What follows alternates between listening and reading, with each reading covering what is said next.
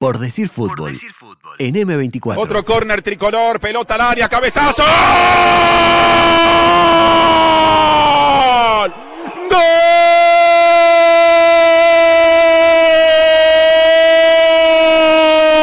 Tricolor a los 31 minutos del primer tiempo en un partido en el que pasaba poco. La pelota quieta pareció ser la esperanza. Y entonces el córner que cayó al área de Peñarol y un cabezazo sobre el segundo palo, quizá de uno de los zagueros de Nacional que había subido, quizá de Vergesio, el entrevero y la niebla, apareció el cabezazo que venció a Dawson y entonces la ventaja es de Nacional, Vergesio pescó en el área rival. Nacional pasó a ganar. Nacional 1, Peñarol 0.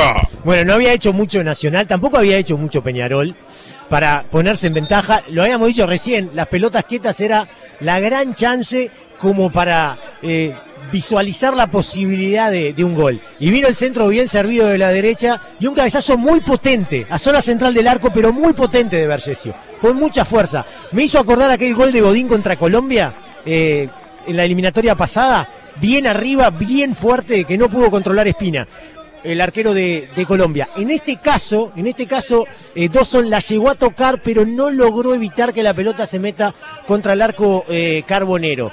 Reitero, sin hacer demasiado, pensando mucho más en la defensa que en el ataque nacional encuentra una pelota quieta que le da la gran chance de ponerse en ventaja en el clásico y ya en el primer tiempo.